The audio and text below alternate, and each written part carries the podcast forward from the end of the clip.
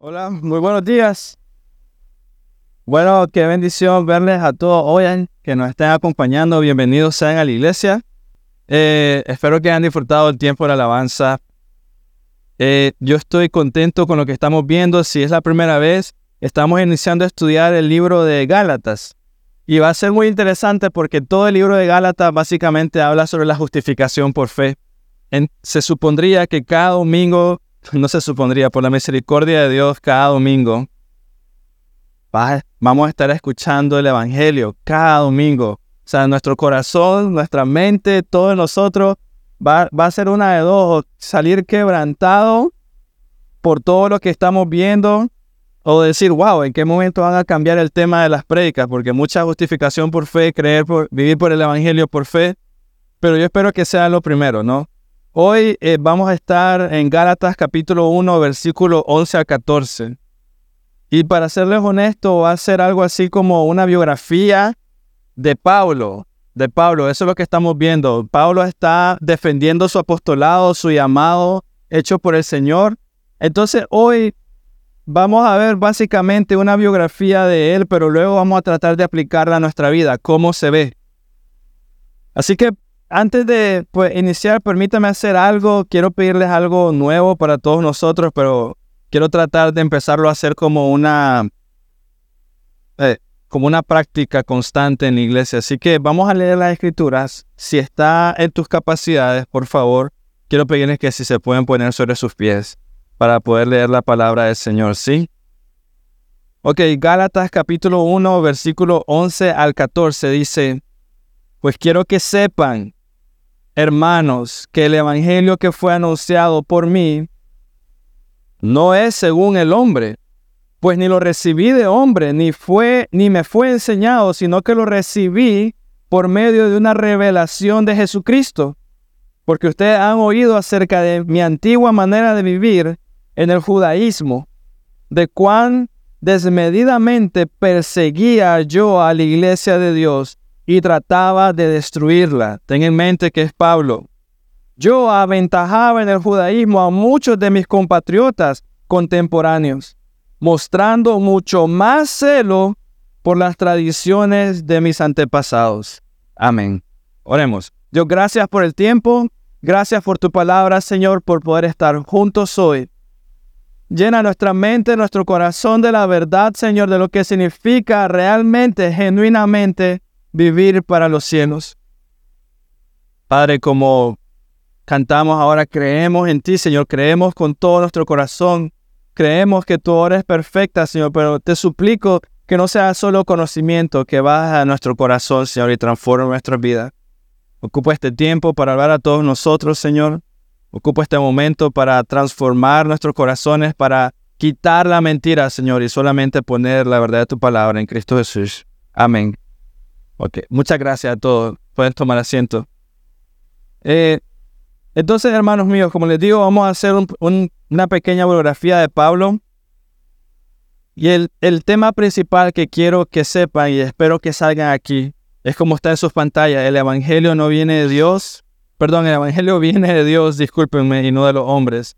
El Evangelio viene de Dios y no de los hombres. Entonces, cuando salgas, yo quiero que sepas que aunque sí Dios ocupó un instrumento para mostrarte su Evangelio, pudo ser cualquier cosa, ocupó algo, alguien, lo que sea, estabas viendo la televisión y de repente entendiste el Evangelio, Dios golpeó eh, tu corazón, pero hoy espero que quedes muy claro de que es viene primeramente de Dios. Entonces comencemos primero viendo algunos personajes que tenemos en estos versículos que acabamos de leer. Habla de los fariseos. Los fariseos, los fariseos eran uno de los principales partidos religiosos del judaísmo y otro muy importante eran los saduceos. Entonces, solo para tener algo de contexto, los saduceos, que no salen aquí, eran hombres teológicamente liberales. O sea, los saduceos eran personas que pertenecían a la aristocracia, eran ellos se codiaban solo con lo más importante de la sociedad. O sea que los saduceos estaban muy mezclados con los romanos, que eran los que tenían el poder en el momento, y ellos querían estar ahí. Así que querían estatus y vivían entonces una santidad externa. No, no les importaba lo que tenían que hacer o decir con tal de poder estar en el círculo importante. Eso eran los saduceos, un pequeño resumen de ellos. Pero ahora tenemos a los fariseos, de los cuales era parte Pablo. Y los fariseos eran muy estudiosos, muy, muy estudiosos. O sea, si conoces al, al que está en primer lugar en tu escuela o en tu universidad ahorita por estudios, era 10, 20 veces más que eso. O sea, era algo increíble. Los fariseos eran estudiosos, su interés era conservar la ley, conservar la tradición, la historia de Israel. les interesaba mucho eso.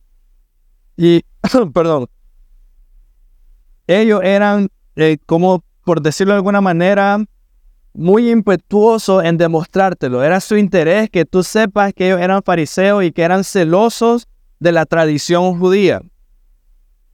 Normalmente sabías que había un fariseo en, el, en, un cuarto. Digamos que tenemos una reunión aquí, tú sabes quién era fariseo, sabes quién era el que vive por la santidad externa o ser muy celosos por las tradiciones. Básicamente el lema del fariseo era celo, o sea, ser celoso para cumplir la ley. Entonces, un ejemplo claro que les puedo dar es de que cuando había alguien que iba a ser apedreado por pecado, normalmente las primeras personas que agarraban la piedra eran los fariseos, que es irónico, ¿no? O sea, era, su celo era tan grande que decían, venga la piedra, yo la tiro primero porque nosotros somos celosos de la ley. Pablo entonces era un fariseo. Él había sido un fariseo muy estricto muy, muy estricto. Era fariseo de fariseos, o sea, su padre era fariseo, él también. Su celo, en general, no tenía comparación. El, el versículo que acabamos de leer nos lo dice, no había entre sus contemporáneos alguien como él. No tenía comparación. Es un poco, hay un dicho que nosotros tenemos que dice, hijo de tigre sale rayado. Gracias, hijo de tigre sale rayado. Entonces Pablo se cruzó la barda de ese, de ese dicho, ¿no? O sea, él era hijo de tigre, pero este salió rayado por todos lados, o sea, no tenía poquitas manchas de otro color. él era así de celoso. Se describe a Pablo en Filipenses 3:5 y comienza, antes y abajo de eso comienza una gran lista, pero voy a concentrarme en esto, Filipenses 3:5 circuncidado los ocho días de nacer, del linaje de Israel. Entonces él comienza a dar su, su pedigrí, ¿no? Del linaje de Israel, de la tribu de Benjamín, hebreo de hebreos, dice él. Y luego, esta es la parte que nos vamos a concentrar. En cuanto a la ley, dice él, soy fariseo. Entonces eso le está diciendo, soy celoso a la ley. La voy a cumplir al pie de la letra. Él había sido educado en la ciudad de Tarso, por eso algunas veces ustedes leen Saulo de Tarso. Era multilingüe, hablaba varios idiomas, conocía varios idiomas, tenía un intelecto sobresaliente, era una persona muy, muy inteligente, conocía las escrituras hebreas muy, muy bien, había estudiado bastante. Sí, había estudiado con uno de los maestros más eh, predominantes en la época, Gamaliel, o sea, el que estudiaba con Gamaliel era como que, wow, está en lo mejor de lo mejor, no hay algo más arriba de eso. O sea, era alguien que estaba en la cúspide de la sociedad, si tú quieres llamarlo de esa manera. Por todos sus títulos y su celo, podríamos decir que Saulo se veía a sí mismo como el defensor de la fe. Entonces piénsalo de esta manera, me han dado muchos privilegios, estoy entre la cúspide del judaísmo. Soy muy joven y tengo todos estos logros, entonces él se miraba a sí mismo como el defensor de la fe. Todo esto es importante para comprender mejor el versículo de hoy, porque comienza el versículo 12, dice, pues ni lo recibí de hombre, hablando del Evangelio, ni me fue enseñado, dice él, sino que lo recibí por medio de una revelación, y luego él muy claro lo dice, lo recibí de Jesucristo. Y tienes que recordar, Jesucristo había sido crucificado, muerto, sepultado, resucitado al tercer día y luego le apareció a él y él le, enseñó el Evangelio a Pablo. Él está dejando las cosas claras en este punto.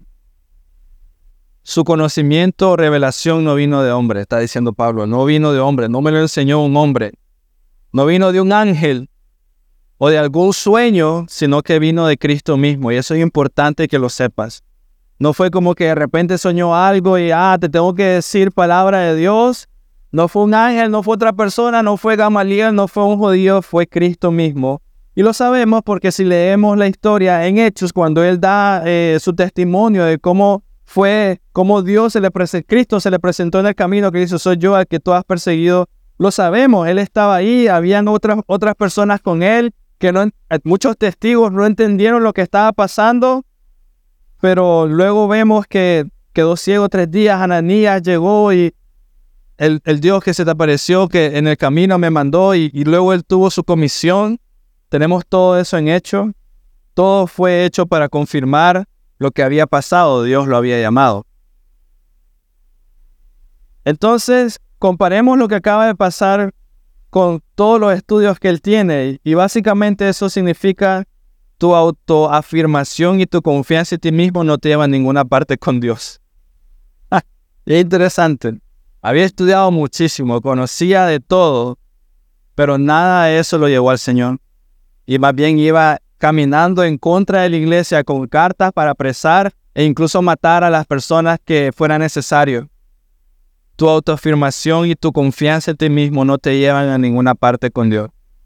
Nunca, jamás los falsos evangelios, sin embargo, el falso evangelio que se predica tanto en Galacia, en este libro y como hoy en día, siempre hacen esto, llevan a poner la mirada en ti. Siempre llevan a hacerte ver, tú puedes hacerlo, tienes que sacar lo mejor de ti mismo, lo mejor de tu carne. Ese es el tipo de evangelio que lleva, que, que enseña el evangelio falso.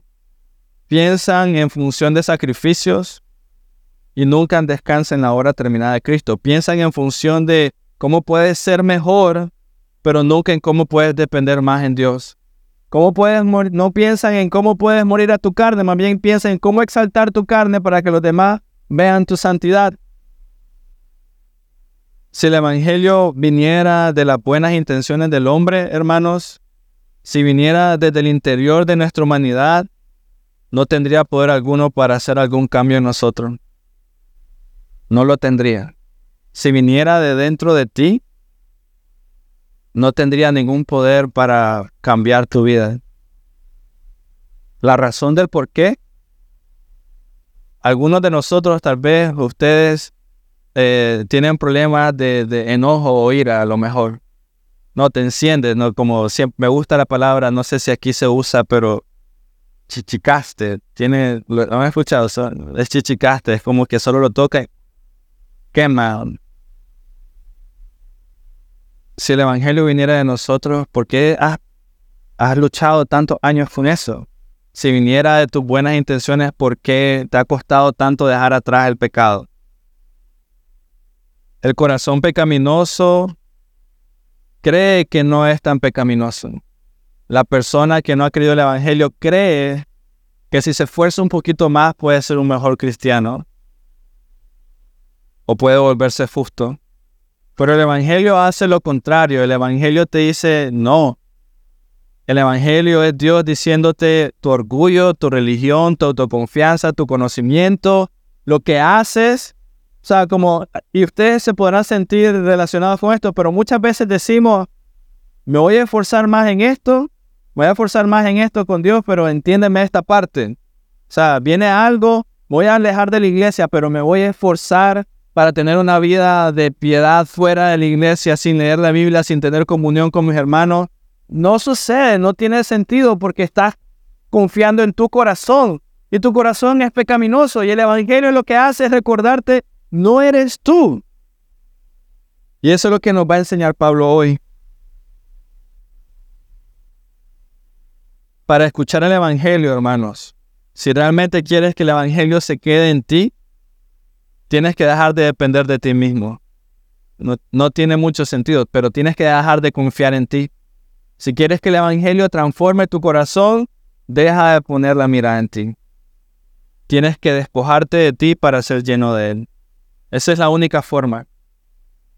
Tienes que despojarte de ti para ser lleno de Él. O sea, ¿Quieres el Evangelio en tu mente, en tu corazón, que transforme tu vida? Olvídate de todo lo que has aprendido. Eso es lo que nos va a enseñar Pablo. La historia de Pablo nos recuerda que el Evangelio no viene de los hombres, no viene de tu trasfondo, no viene de tus intenciones. El Evangelio rechaza todo esfuerzo, todo esfuerzo o tradición humana. Todo lo que sea, el Evangelio rechaza cualquier cosa que venga de ti porque no sirve, no sirve y la razón es porque Cristo vino. Si la tradición, y aquí es donde ya se vuelve bastante práctico, pero si la tradición y observar la ley, cumplir la ley, eh, pudieran traer verdadera salvación, pudieran traer piedad a tu vida, buenos sentimientos y todas esas cosas, pudieran hacer algo bueno, te diría por qué Pablo se salió del fariseísmo. O sea, si la ley, si tus intenciones, si tu inteligencia, si tu bondad, entre comillas, pudieran hacer un mejor cristiano, ¿por qué Pablo dejó el judaísmo o, ser fariseo? ¿Por qué abandonó todo eso? Si era lo que él estaba haciendo, ¿no? Él era, entre, él dice, entre fariseos, entre, en la ley fariseo, la cumplo, lo hago. Él más que nadie tiene motivos para jactarse. Y déjame explicarte por qué. Otra vez, Filipenses 3, 4, 6 aunque yo mismo podría confiar también en la carne, dice Pablo, yo podría confiar en mi carne. No hay, no hay nadie como yo, dice. Si alguno otro cree tener motivos para confiar en la carne, yo mucho más, dice él. Circuncidado los ocho días de nacer del linaje de Israel, de la tribu de Benjamín, hebreo de hebreos, en cuanto a la ley, fariseo, en cuanto al celo, escucha, perseguidor de la iglesia. En cuanto a la justicia de la ley, hallado y es increíble, irreprensible, dice él. O sea, irreprensible, nunca pecado. Irreprensible. Si la tradición de observar la ley trae salvación, ¿por qué Pablo dejó todo esto? Si tu esfuerzo lograra algo, ¿por qué escuchar el Evangelio? Además, Gálatas nos dice en el versículo 14, Pablo hablando, yo aventajaba en el judaísmo a muchos de mis compatriotas contemporáneos, mostrando mucho más celo, y esta es la parte medular de estos, de estos versículos que estamos leyendo. Él mostraba mucho más celo y escucha por las tradiciones de mis antepasados, no el Evangelio. Él estudiaba la ley. Él estudiaba la ley, tienes que saberlo. Tenía el Pentateuco, lo leía, se lo sabían de pie a la cabeza pero él era celoso en las tradiciones de sus antepasados. Y es un poco como hoy nosotros.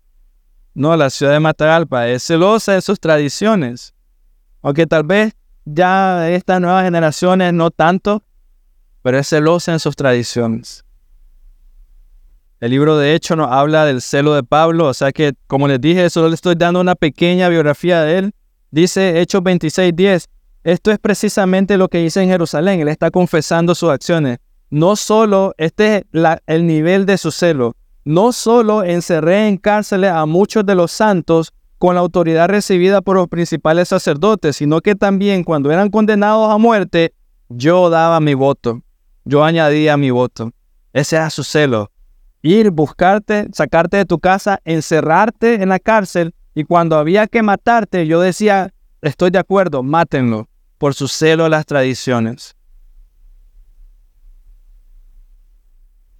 Entonces, una vez más, si las tradiciones y el cumplimiento de la ley eran el camino al éxito, Pablo podría decir, lo estoy haciendo muy bien. Soy muy celoso, estoy cumpliendo con todo. ¿Me siguen? Pablo podría decirlo. Él estaba en, en, en ese momento en la cúspide de la sociedad con los los que conocían más la ley estaban haciendo mucho más que ellos y él pudo haber dicho, yo cumplo con mi tarea. Él, mira, y esto es interesante. Yo les expliqué hace dos semanas que este libro estaba escrito para personas que habían legalistas dentro de la iglesia. Habían personas que estaban hablando en contra de él. Y Pablo puede decir, yo soy mucho más legalista que ustedes. Yo soy mucho más legalista que los falsos maestros que están eh, corrompiendo o atacando la iglesia o atacando mi nombre. Entonces aquí podemos aprender lo único que hacen las tradiciones, lo único que logran las tradiciones o tu propio esfuerzo es ocultar tu verdadero corazón. Eso es lo que hacen. Ponen un velo para que no veas, ponen un velo para que no puedas ver tu pecado, la realidad de tu corazón, para que te sientas bien contigo mismo, porque si te acercabas a Pablo y le preguntabas, ¿cómo te sientes de que estás encarcelando gente y votando para matar a otras personas? Él te hubiera dicho, me siento feliz porque estoy guardando la tradición de mis antepasados, pero no estaba viendo su corazón. Estaba siendo un asesino, pero él estaba bien porque él estaba cumpliendo con la ley. Y eso es lo que hace cuando confías en tu propia fuerza y en tu bondad. Estoy bien. No sucede nada malo. Pero el Evangelio es genuino, así como con Pablo, derriba la confianza en ti. ¿Qué hizo el Evangelio? Le mostró su verdadero corazón a Pablo. Le mostró su pecado, le mostró que nada de lo que estaba haciendo valía la pena. Y eso nosotros lo que debemos de anhelar. Pero la gente no lo quiere. Quiere escuchar el Evangelio, pero no quiere revelar su corazón, abrir su corazón. O sea, es como si quiero escuchar que Dios murió por mis pecados, pero no quiero entregarle mi corazón. No quiero que Él ponga un corazón nuevo de carne que lo ame. Quiero seguir teniendo mi propio corazón que se siente bien con estas cuatro cinco, estas tantas X obras que hago o estos esfuerzos, sacrificios, no se trata de eso. Dios obró maravillosamente en la vida de Pablo, tanto en su conversión como en su ministerio. Esto es algo que el celo, las tradiciones y el legalismo nunca podrán hacer. Recuérdalo, Dios hizo un milagro en él, pero nunca va a suceder por tus tradiciones o tus buenas acciones. De nuevo, el versículo 11 dice, pues quiero que sepan, hermanos, que el Evangelio me fue, anunciado, eh, que fue anunciado por mí, no es según el hombre. O sea, Pablo está diciendo, el Evangelio no fue idea de un hombre. No fue que alguien me dijo, mira, Pablo, estás entendiendo mal la ley, es así. Él está confesando eso. Y luego el versículo 12 dice, pues ni lo recibí de hombre, ni me fue enseñado, sino que lo recibí por medio de una revelación de Jesucristo. Ahora imagínate cómo se harán sentido los fariseos cuando escuchaban eso de él. Aquel que era tan celoso ahora está diciendo, él que resucitó de los muertos me lo enseñó y tenía razón. La comprensión del Evangelio por parte de Pablo no se debe a su buen entorno o a su educación religiosa. Ah, y esto es interesante porque nos debe hacer sentir bien, tal vez en cierta forma, aquellos que no somos tan inteligentes su comprensión del Evangelio no se debe a que él estudió bajo los pies de Gamaliel. Su comprensión del Evangelio no se debe a que él estaba entre la gente más inteligente en ese tiempo. No se debió a eso. No se debió porque era fariseo de fariseo, porque no se debió porque él era tan bueno moralmente que no había nada que interrumpiera su mente y eso hizo que pudiera recibir el Evangelio con facilidad. No fue nada de eso. Lo que hizo que él comprendiera el Evangelio fue que Dios se lo metió en el corazón y en su cabeza.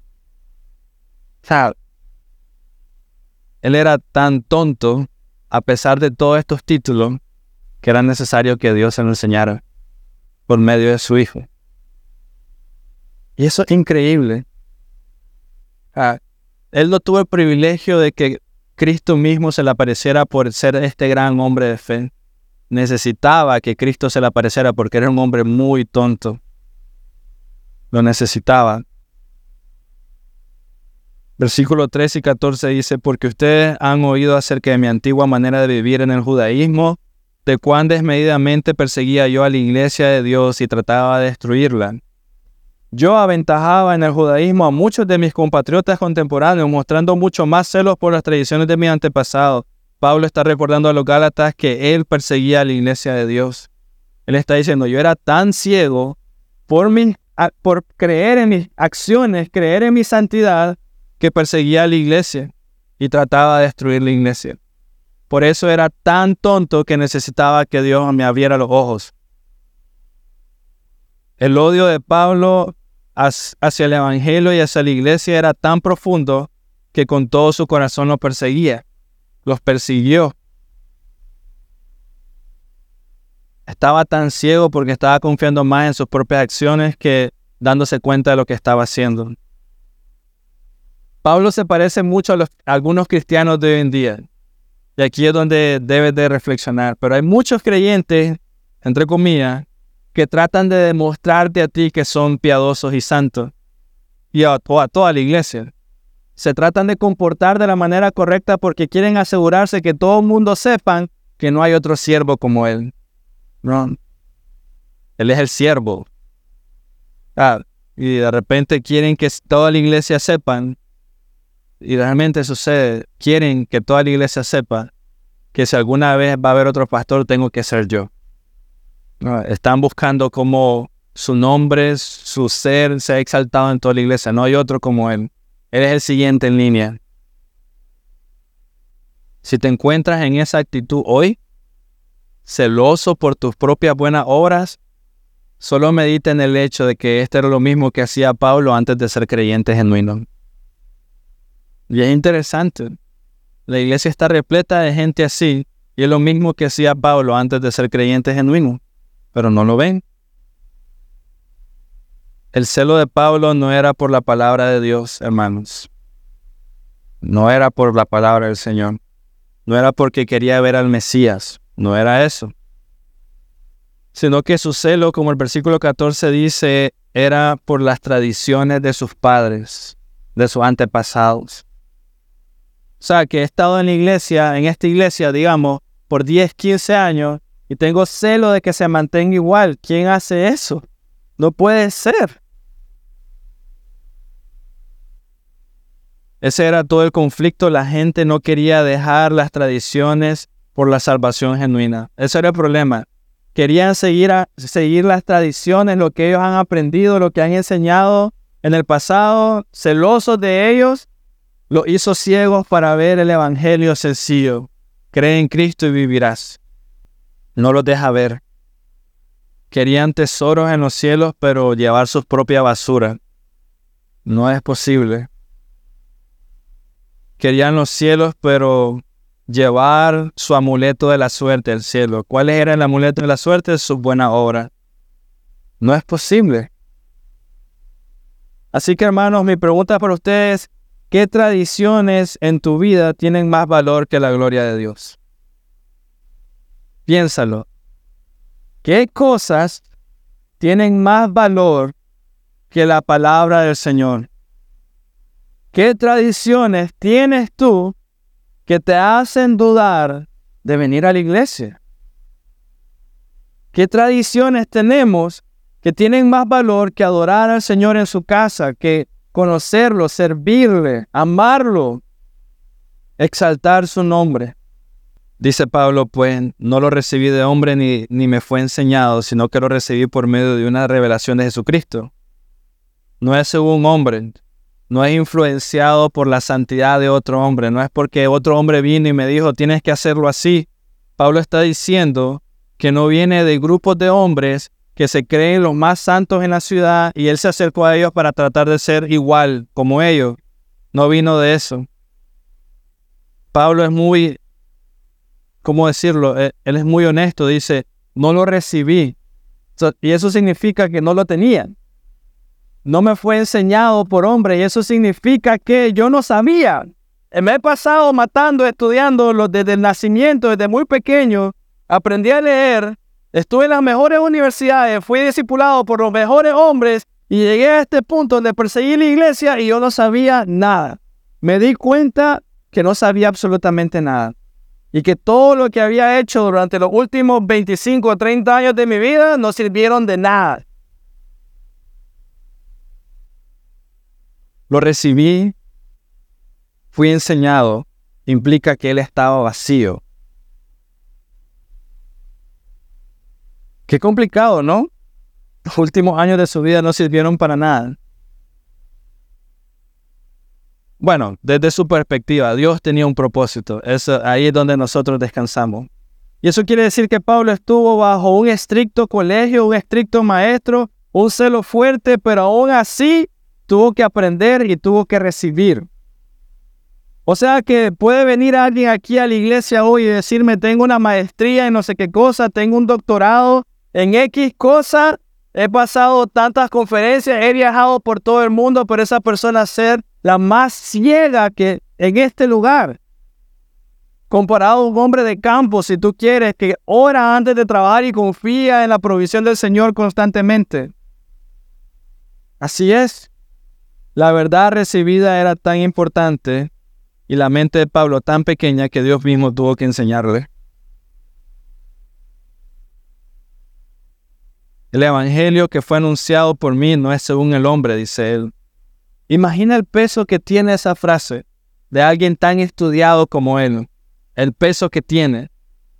Viniendo de alguien que tiene el trasfondo de él, con el celo por la ley de él. Alguien que sabe que es hebreo de hebreos y que si va a un cuarto todo el mundo dice, sí, él es hebreo de hebreos. Con este versículo él dice, mi educación temprana es una prueba de que los hombres nunca han transmitido el Evangelio. Él está diciendo, mi buena educación es una prueba que el hombre no tiene capacidad de transmitir el Evangelio. No la tiene. Y si conozco el Evangelio es porque Dios me lo reveló. Eso está diciendo Pablo, Dios me lo reveló. Pablo nos dice, fui criado en la rígida escuela del ritualismo, legalismo y el fariseísmo y no logré nada. Fui criado rígidamente y no logré nada. Todos saben que en la vida de Pablo él persiguió la iglesia, intentó destruirla, hombres y mujeres encadenados y encarcelados, él los metió, los metió en prisión. Y el versículo 14 lo dice de una manera muy, o sea, en el original lo dice interesante, dice yo avanzaba o aventajaba. Y avanzar o aventajar en el original, cuando lo traduces, tiene la, la, sensación de un hombre con un machete que va caminando por la selva y que va limpiando el trayecto, sea lo que sea que se le presente, tiene el machete bien afilado como para pasarlo y, aventajar y atravesar. Eso es lo que estaba diciendo Pablo en Gálatas. Estaba atacando a los cristianos con todas sus fuerzas. Y esto nos debe hacer preguntarnos si Pablo era más celoso que nadie por las tradiciones judías, ¿cómo es posible que de un momento a otro, en un solo día, él haya dejado todo eso? Pregúntate eso. Si Pablo era capaz de ir con un machete y pasar en medio de nosotros y a machetearnos a nosotros, a pasarnos la cuenta como él quisiera, ¿cómo es, posible que él haya dejado eso de un día para otro y que se haya convertido en un predicador del Evangelio? ¿Cómo es posible? Un hombre tan celoso como él, fariseo en cuanto a la ley, eso no lo hace un hombre. O sea, es como que tú solo por decirte un ejemplo, es como que tú has tenido problemas de alcohol por 30 años y que mañana odies el alcohol por completo. Es como que tú has sido un mentiroso toda tu vida, siempre inventando cuentos, siempre tratando de como mentir para conseguir lo que quieras y de repente digas, ya no lo soporto más. Somos salvos de nuestro pecado para mostrar al mundo que hay deleite genuino en Dios. O sea, Pablo estaba siendo usado como un ejemplo de que hay un deleite genuino en Dios, no en las tradiciones, ritualismo, legalismo y todas estas cosas. ¿De qué otra forma podemos explicar de que ya no somos atraídos por el legalismo o que Pablo ya no es atraído por el pecado, de que Pablo ya no es atraído por ser un fariseo, ya no es atraído por ser eh, fariseo en cuanto a la ley, hebreos de hebreos, ¿de qué otra forma podemos explicar de que él deje todo eso atrás si no es por el simple hecho de que hay deleite genuino en Dios?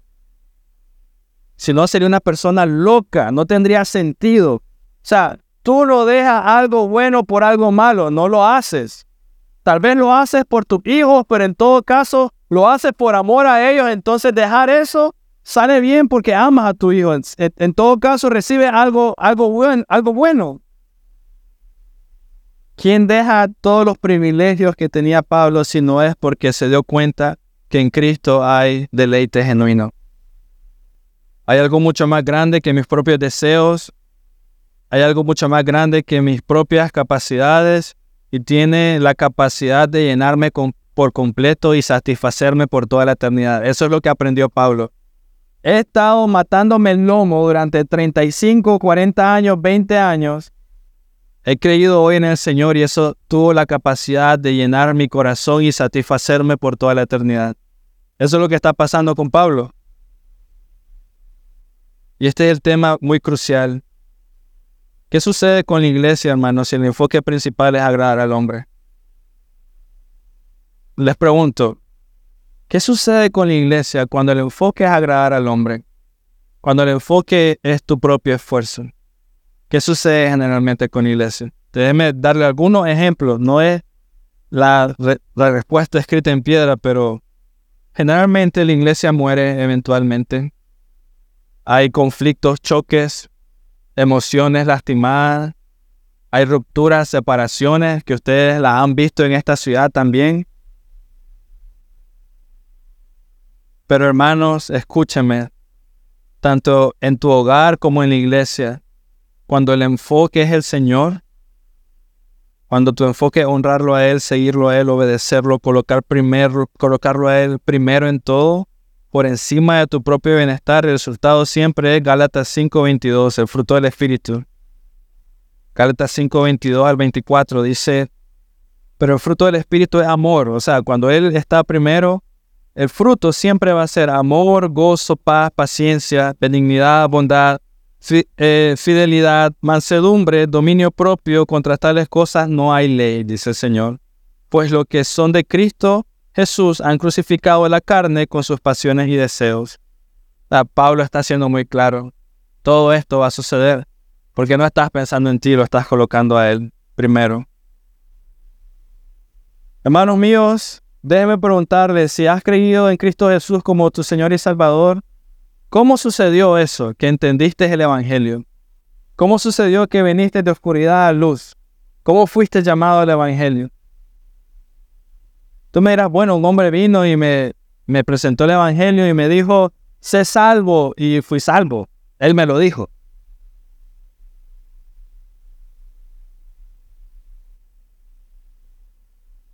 Debes de tener cuidado con eso. Pablo está siendo muy claro. Es Dios quien hace la obra y no el hombre. Es Dios. Tiene que ser Dios. Y esto es importante, tiene que ser Dios, no el hombre. Tiene que ser Él. Si es de ti, si es de otra persona, porque te lo digo, esa otra persona no sirve. Porque desde ya te lo digo, y, es una pregunta muy racional. ¿Crees que esa persona haya sido mejor fariseo que Pablo? No lo creo. No lo creo.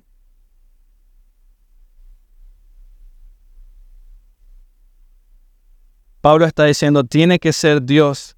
Si es de ti, no sirve. Yo soy la prueba de ello, está diciendo Pablo. Yo soy la prueba de ello. Tiene que ser Dios.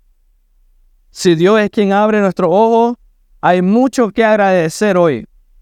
Así como Pablo, si Dios es quien abre nuestro ojo, hay mucho que agradecer porque ya no estamos caminando como gallinas sin cabeza, estamos caminando a un objetivo y a un propósito. Hay mucho que agradecer. Versículo 12 dice, pues ni lo recibí de hombre, dice él. Los judaizantes decían que ellos tenían la verdad porque ellos tenían pedigrí. Pero Pablo dice, Dios me lo reveló, Dios reveló el Evangelio, no fue un grupo de hombres, no fue Gamaliel. O sea, ¿te imaginas Gamaliel está diciendo, perdí mi tiempo con ese chavalo? No fue Gamaliel. Pablo Dios le reveló el Evangelio a Pablo al punto que él dijo, lucharé por el Evangelio, moriré por el Evangelio, obedeceré el Evangelio, predicaré el Evangelio. Y miren en el punto donde está Pablo. Él estaba estudiando con los fariseos y estaba en la cúspide y ahora dice, no, creo en el Señor. Y luego están los creyentes cristianos que él estaba persiguiendo y que ahora está diciendo, el que nos mataba ahora nos predica. Él está en una situación difícil, complicada, porque ninguno de los dos grupos querían algo de él o lo odiaban o algo por el estilo.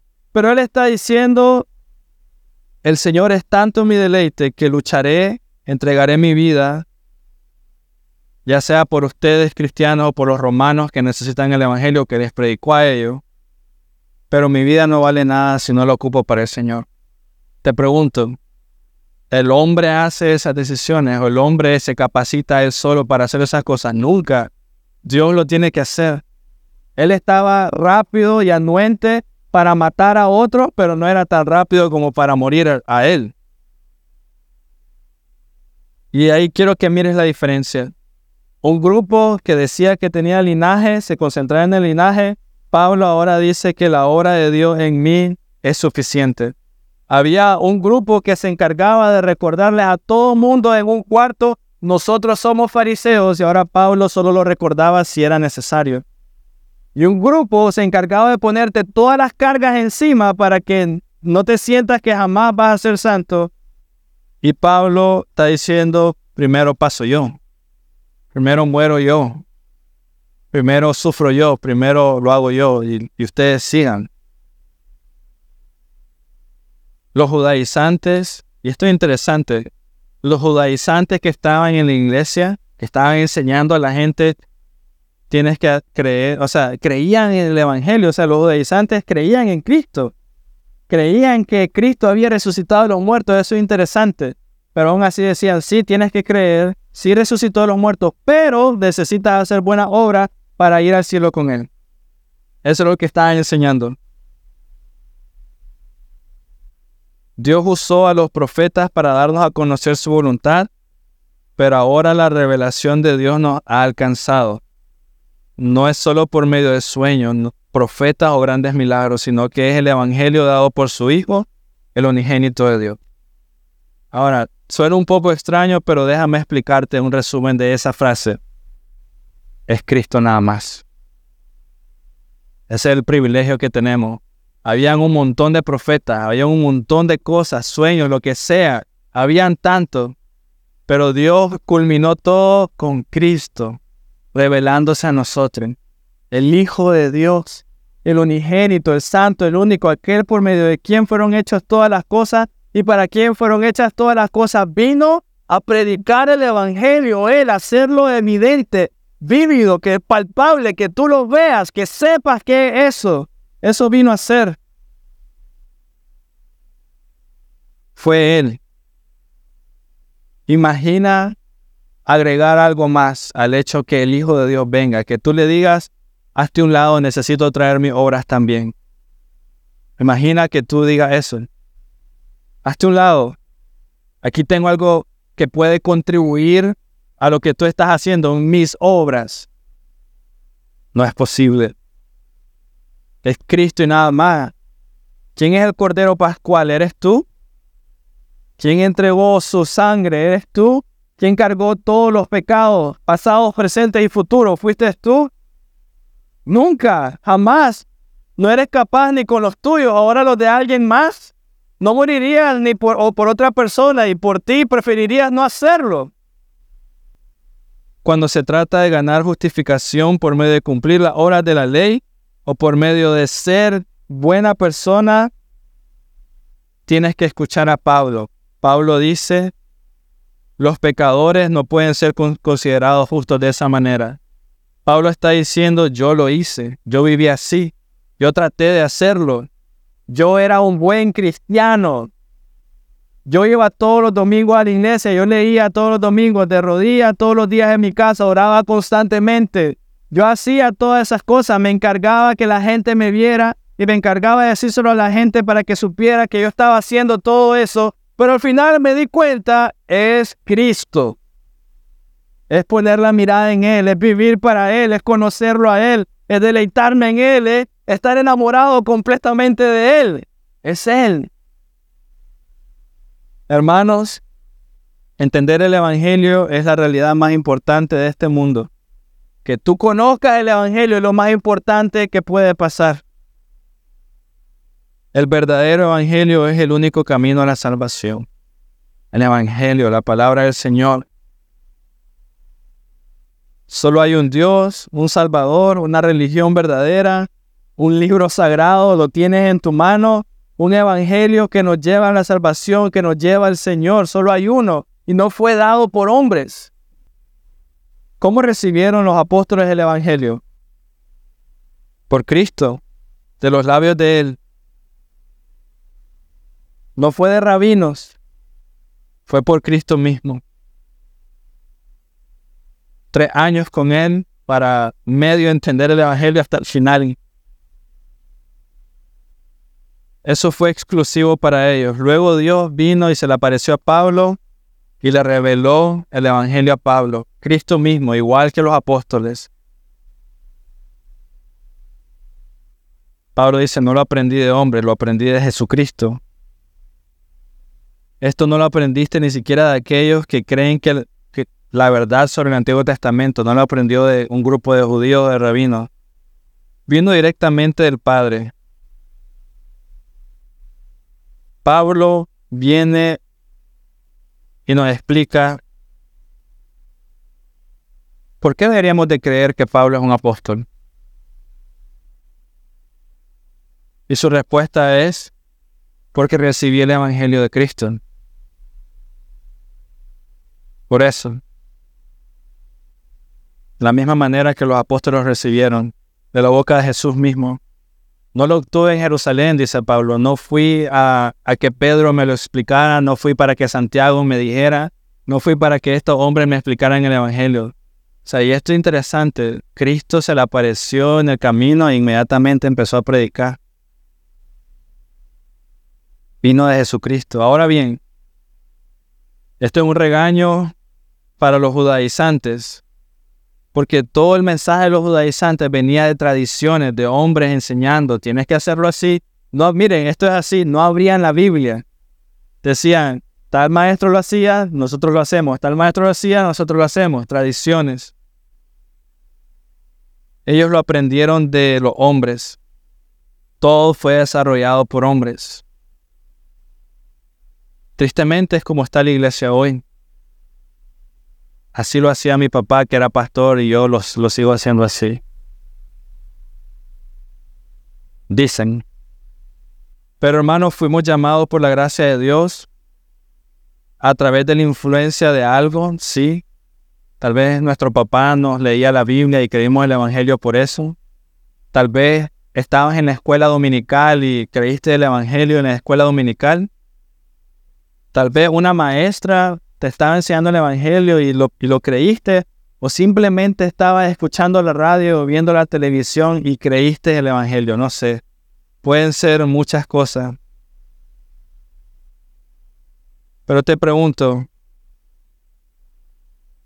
¿realmente fue, fueron esas cosas o fue Dios quien abrió tu ojo y tu corazón? ¿Qué fue? Fue Dios, ¿verdad? ¿Cómo podríamos entenderlo si no fuera Dios quien abriera nuestros ojos? ¿Cómo? No, no hay manera. Y si entendemos esta verdad, hermanos, va a cambiar la manera que vimos el Evangelio. Dios habló a tu corazón. Dios abrió tu ojo. Dios tomó tus manos. Dios movió tus pies para estar aquí hoy. Dios. No era porque tenías que venir. No era porque la iglesia inicia a las 10, la oración o, o el tiempo con las maestras hoy. No era porque había un horario, es porque Dios así lo hace. Dios abrió tus ojos. Qué gran privilegio. Los hombres lo trajeron a nuestros oídos, pero el Señor mismo lo aplicó a nuestros corazones. Eso es lo que está sucediendo y eso es lo que tienes que recordar. Sí, Tal vez Dios usó una persona para predicarte el Evangelio y que lo conociera, pero el que lo aplicó fue el Señor. El hombre no tiene yo no tengo capacidad para venir a decirte, cree, no, ¿qué cosa me vas a decir tú? Pero el Señor tiene la capacidad de abrirte los ojos, hacer que tu corazón escuche y transformar tu corazón. O sea que si algo sucede hoy, si algo ha sucedido en el pasado en tu vida, no fue el hombre, fue Dios mismo. Un acto divino de Dios usando el Espíritu Santo y el Espíritu Santo usó un instrumento cual sea para que tú puedas escuchar. Ninguno de nosotros ha recibido el evangelio por derecho de nacimiento tampoco. No fue porque tu padre era un buen cristiano, entonces tú recibes el Evangelio porque vienes de esa descendencia. La Biblia nos, enseña lo que es nacido de carne, carne es. Y nada más. Solo lo que es nacido del Espíritu, Espíritu es. Sin embargo, oímos hablar de personas cuyos hijos necesitan conversión. Se habla de hijos como que si ellos son gran cosa porque vienen de una familia importante. Y el mejor ejemplo que te puedo dar es hijos de pastores. O sea, se espera que los hijos de pastores, por ser hijos de pastor, nacen con una santidad impregnada en ellos, intachables ante la sociedad, porque son hijos de pastores. Son los que más necesitan escuchar el Evangelio. Muchas, muchas veces, constantemente, muy seguido. Porque no se trata de pedigrí, no se trata de mi hijo es descendencia mía, yo le, yo le traspasé a mi hijo mi santidad o mi celo por la palabra. Tengo que trabajar, tengo que orar por él, tengo que llevarlo a la escritura. Tiene que ver mi anhelo y mi gozo por el Señor y él ser influenciado por eso, pero por sobre todo tengo que orar para que el Señor tenga la misericordia de abrirle los ojos tengo que orar constantemente para que el Señor hable y le diga, no hay nada más bello que estás haciendo, ven hacia mí. Y en ese momento, mucho más de lo que yo puedo imaginar, mucho más de lo que yo puedo hacer, es el Señor. Es el Señor y el Señor te ha traído aquí, entiéndelo. El Señor te ha llamado. ¿Por qué te vas por otro lugar? ¿Por qué lo olvidas tan rápido? ¿Por qué busca otras cosas? ¿Por qué satisfacer o buscar satisfacción en algo diferente cuando Dios mismo te ha llamado, abierto tus ojos y tus oídos para escuchar? Si no hay conversión genuina, la iglesia muere. Si no hay conversión genuina, solo somos personas que se reúnen cada domingo a verse las caras y ya. Espero que no sea tu anhelo, no es mi anhelo con la iglesia, nunca más, nunca seamos 5, 10, 500, mil, lo que sea, pero que sea real, que sea genuino.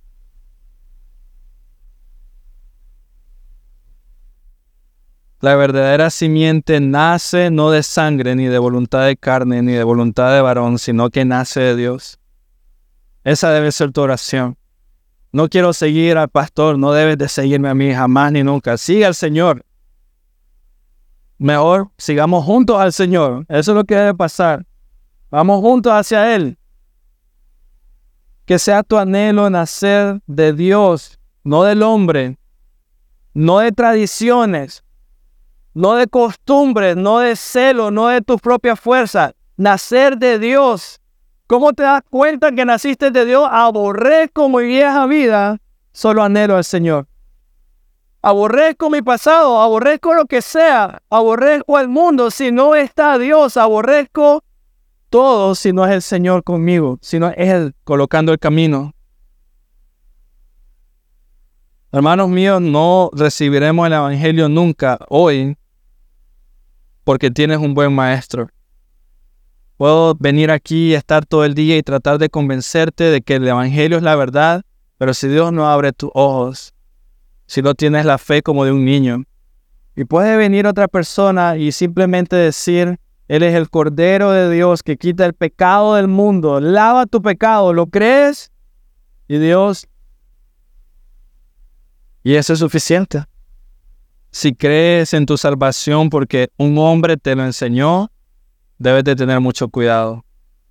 Si crees en tu salvación porque Dios te llamó, amén. La manera de Dios por la cual debemos recibir la verdad es recibirla por su Espíritu Santo. ¿Cuál es el error de las personas hoy en día?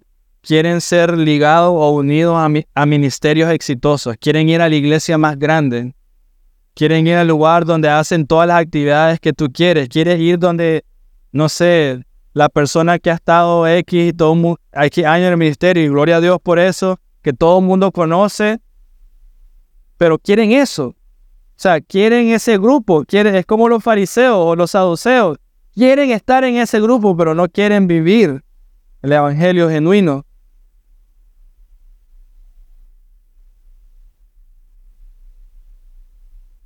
Las palabras de los fariseos pueden enseñarnos qué es la santidad, pero la palabra de Dios nos hace santos. O sea, la gente nos puede enseñar qué es el Evangelio. Alguien puede venir y enseñarte eso. Pero eso no te va a hacer santo. Dios es lo que te va a transformar el corazón, ¿sí? ¿Me entienden? Así que escuchemos lo que dice la palabra de Dios. Romanos 10, 9 al 10 para terminar. Si confiesas con tu boca a Jesús por Señor y crees en tu corazón que Dios lo resucitó entre los muertos, serás salvo. Déjame repetírtelo de nuevo. Si confiesas con tu boca a Jesús por Señor y crees en tu corazón que Dios lo resucitó entre los muertos, serás salvo. Porque con el corazón se cree para justicia y con la boca se confiesa para salvación. No está diciendo si hace estos actos, si cumple estas penitencias, si, te, eh, si haces cierto sacrificio, si confiesas con tu boca, si hablas, creo en el Señor con todo mi corazón, seré salvo. Luego Hechos 3:19 dice de nuevo la palabra de Dios, por tanto, arrepiéntanse y conviértanse para que sus pecados sean borrados, a fin de que tiempos de alivio vengan de la presencia del Señor. Qué bella que es la escritura. Para que tiempos de alivio, mi, mi alma tribulada, creo en el Señor. Ahora, tiempos de alivio vienen del Señor mismo, así como del Señor vino la palabra de Dios para Pablo. O sea que una vez más, hermanos, el Evangelio viene de Dios, no de ti. La transformación de tu vida viene de confiar en Él constantemente y no de ti. El corazón nuevo viene por poner la mirada de fe en Él y no por esforzarte para ser una mejor persona. Despertar, tener pasión por el Evangelio, viene de Él. O sea que, ¿qué debes de hacer? Como Romanos 10 lo dice, confiesa con tu boca, pídele al Señor, transfórmame, mi Dios, santifícame, Señor. No solo quiero ser un cristiano más, no solo quiero ser otra persona sentada en la iglesia, realmente, Señor, hazme vivir para ti. Él es la fuente de todo. Él es el que va a transformar tu vida. Él es el que te va a sostener. Amén. Amén.